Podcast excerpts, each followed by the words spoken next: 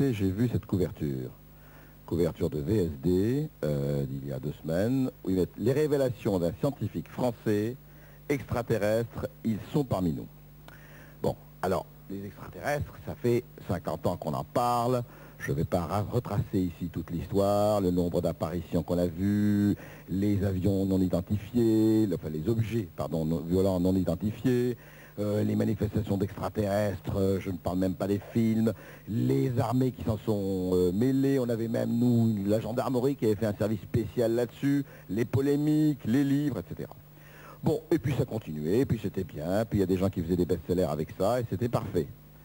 Et puis voilà que Jean-Pierre Petit, qui est directeur de recherche au CNRS, qui écrit Enquête sur les extraterrestres qui sont déjà parmi nous aux éditions Albin Michel, où il dit que quand même il y a de fortes probabilités, il va nous en parler, pour que un certain nombre de découvertes scientifiques soient dues à des extraterrestres et spécialement aux humites, aux habitants de la planète Humo. Je dois dire que euh, Jean-Pierre Petit, Frédéric Gilbert qui a préparé l'enquête, a eu au départ beaucoup de difficultés à trouver des scientifiques à mettre face à vous parce que beaucoup, on ne va pas les citer, c'est pas ceux qui sont ici, ne voulaient même pas en discuter en disant tout ça c'est de la rigolade, etc. Nous en avons trouvé qui sont venus pour justement discuter de ça. On va essayer d'en discuter en toute, je ne dirais pas objectivité, mais en, toute, en tout désir d'information. Alors moi je voudrais savoir, Jean-Pierre Petit, d'abord, qu'est-ce qui vous a amené, vous, scientifique, euh, astrophysicien, c'est bien ça ce que vous êtes euh, Spécialiste de cosmologie théorique. spécialiste de cosmologie théorique. On va pas parler de cosmologie théorique aussi, mais enfin, absolument. Voilà. Et alors, qu'est-ce qui vous a amené d'abord à vous intéresser aux humites, et puis surtout à faire un livre quand même où vous, pratiquement, vous affirmez un certain nombre de choses quand même assez extraordinaires. En préambule, moi je vais faire tout de suite une précision parce que ça correspond à une réunion que j'ai eue à la direction générale du CNRS. Je parle en tant que Jean-Pierre Petit, directeur de recherche au CNRS. Je ne parle pas au nom du CNRS. Bon, à partir du moment où c'est précisé, Nous sommes d'accord. tout va bien. Hein. Alors en 75, donc, euh, un de mes amis euh, m'a amené un paquet de documents, une quarantaine de pages, euh, de textes qui avaient été traduits de l'espagnol, qui avaient transité par euh, Claude Poher du CNES, qui les avait obtenus d'un espagnol. C'était Centre national d'études spatiales. voilà, c'est ça. C'était assez curieux. C'était des documents qui étaient prétendument écrits par des gens qui venaient d'une autre planète. Quand on voit un document comme ça, eh bien, on éclate de rire en disant, bon, peut-être qu'au bout de 10 minutes, ça va me tomber des mains. Et en examinant ces documents, première surprise, il y avait un contenu scientifique et technique qui était de qualité. Ça, je décris ça dans mon livre, on va pas reprendre ça sur place, euh, c'est pas, la- pas le lieu ni le moment. Oui, vous voulez dire que ça avait l'air, euh, tout à fait, ça avait l'air, c'était fait par des gens qui connaissaient, qui, qui savaient ce dont ils La parlaient. science et la technique, c'était pas fait par des petits étudiants comme ça qui auraient fait un petit canular ou encore par des non-scientifiques. Puis alors après, au fil des années, euh, je me suis procuré une- euh, de nouveaux documents. Je crois que je suis à, à peu près à 1500 pages maintenant et j'ai découvert un réseau qui était implanté euh, un peu dans le monde entier.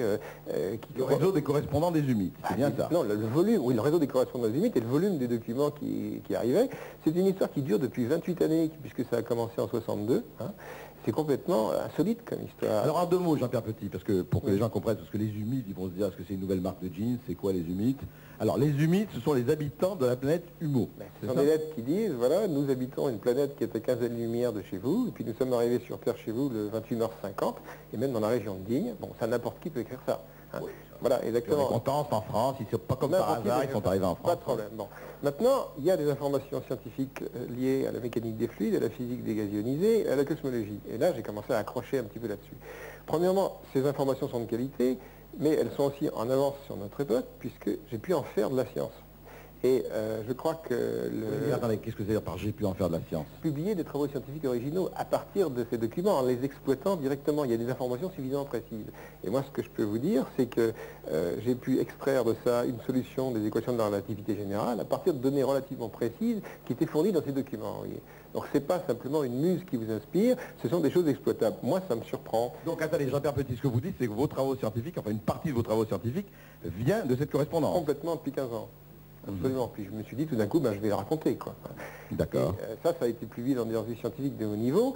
Et euh, il n'y a pas un spécialiste.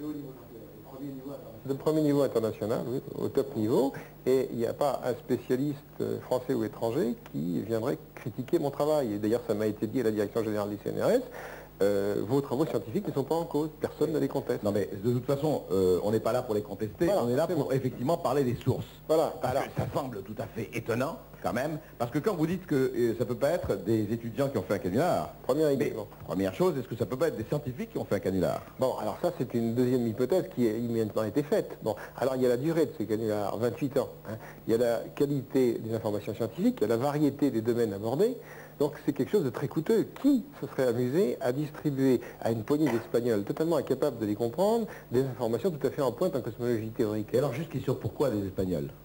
Alors ça, j'en sais strictement rien. Je crois que c'est surtout parce que ce sont les gens qui ont...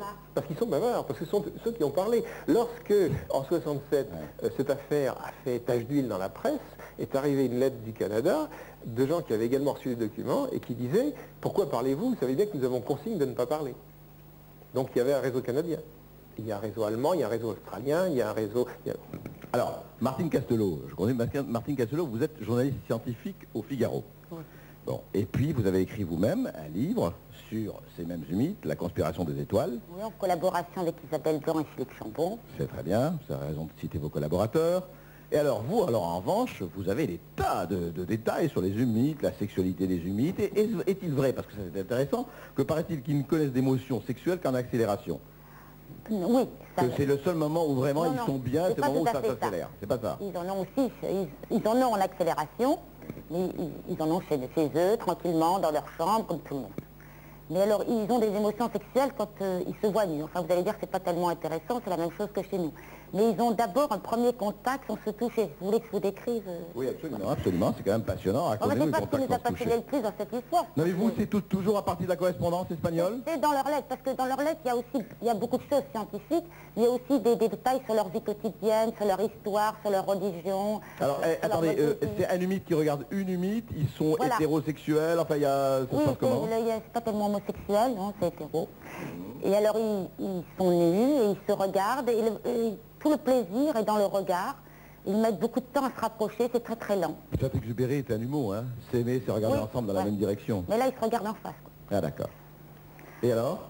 Et qu'est-ce qui se passe? Ce Bah, sont après, des gens intelligents, super intelligents? C'est- si vous voulez que je vous décrive un peu la mentalité des Humites, je pourrais dire qu'ils ont une, une raison du cœur, c'est-à-dire qu'ils ont, ils sont très raisonnables et toute leur, euh, leur euh, morale passe par la raison.